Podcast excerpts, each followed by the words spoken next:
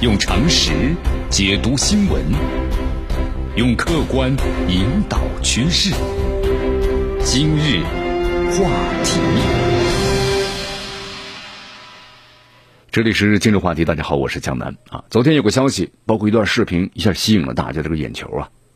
亚美尼亚政府呢，在昨天就是宣布说，他这个邻国阿塞拜疆袭击了，就是纳戈尔诺卡拉巴赫地区啊，我们把它简称为叫纳卡嘛。一个平民定居点，那么使得该地区的平民啊是寻求呢这个避难所。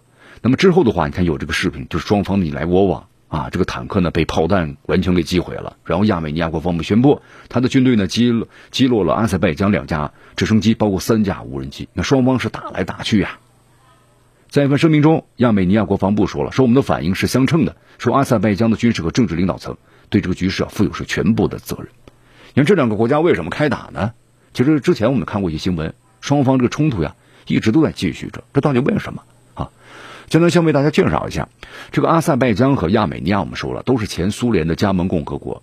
那么这两个国家呢，它老处于一个敌对的状态，为什么？就是因为这个纳卡地区，这个纳卡地区的领土呀一直处于一个争议的状态。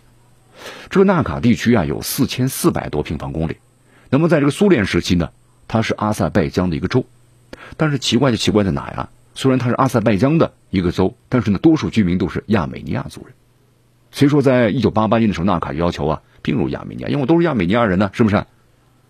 那么就导致了这两个族之间的武装冲突。苏联解体之后啊，阿塞拜疆呢和亚美尼亚两国，他们都要争夺这个纳卡，对吧？那纳卡地区的人呢，大部分都是这个亚美尼亚人。当我要加入亚美尼亚，那阿塞拜疆不允许啊，你是我的领土。所以说，双方的话呢是你来我往。这一打呀，就打到了九十年代了。从八十年打到九十年代，九四年两国呢是全面停火达成协议了。虽然是停火协议达成了，但对纳卡问题的对话没有任何结果。那么你看这几天，我们说这局势又开始紧张了，是吧？那阿塞拜疆和亚美尼亚你来我往，打得不亦乐乎啊！两国互相炮击，多名人员伤亡。你看这个俄塔斯社的消息，说两国可能分别威胁，可能会打击对方的最重要的基础设施。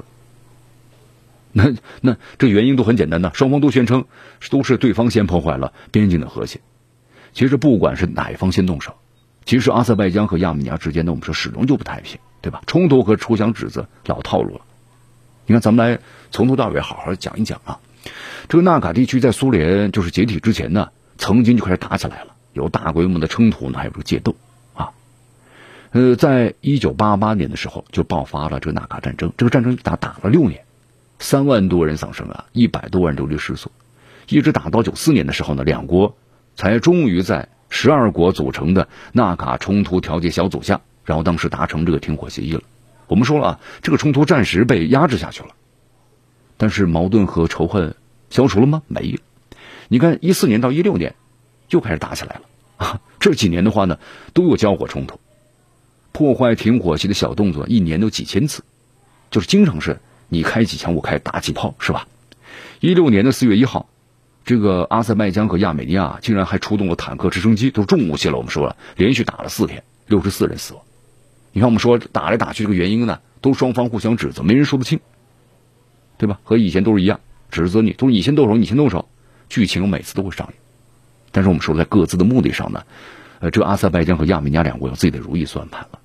你看这个纳卡地区啊。相当为大家介绍一下，如今呢，它实际控制在是亚美尼亚的手中，但是这个亚美尼亚的国力啊，它是不如阿塞拜疆的，所以说他们还是希望用谈判来解决问题，但是又不会放弃纳卡地区宪政，这个阿塞拜疆肯定是不干的嘛。那么纳卡地区，你以前就是我的国土啊，凭什么让给你这个亚美尼亚？那么国力比较强的阿塞拜疆肯定倾向于就是用武力来解决问题，对吧？那咱们谈不妥就打。当然，今天要为大家介绍一下纳卡地区的特殊的地缘。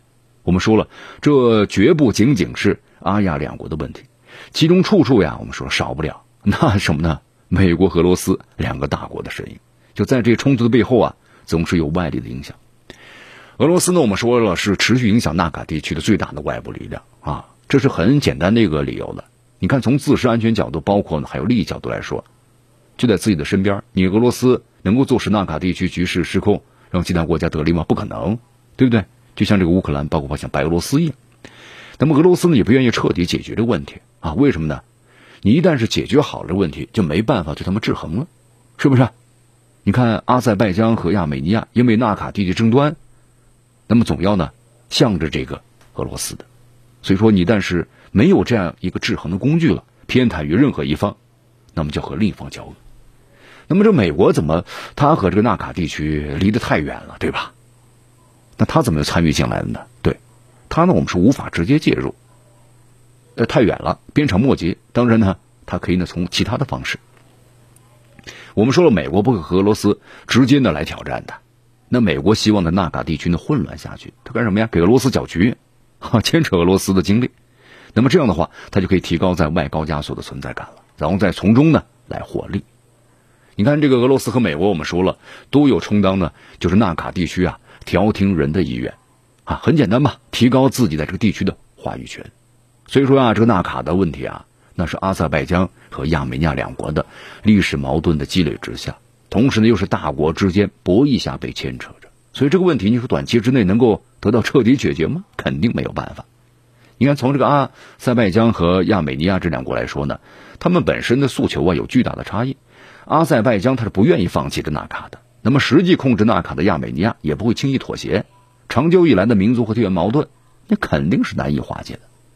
美国、俄罗斯。也不愿意看到他们发生了大规模的战争，但是也都不愿意彻底解决纳卡的问题。虽然国际社会呢，我们说了一直在不断努力啊，但是收效甚微。你看，除了美国、俄罗斯啊，包括土耳其、伊朗这样的地区大国呢，也懂得利用这个纳卡的冲突啊。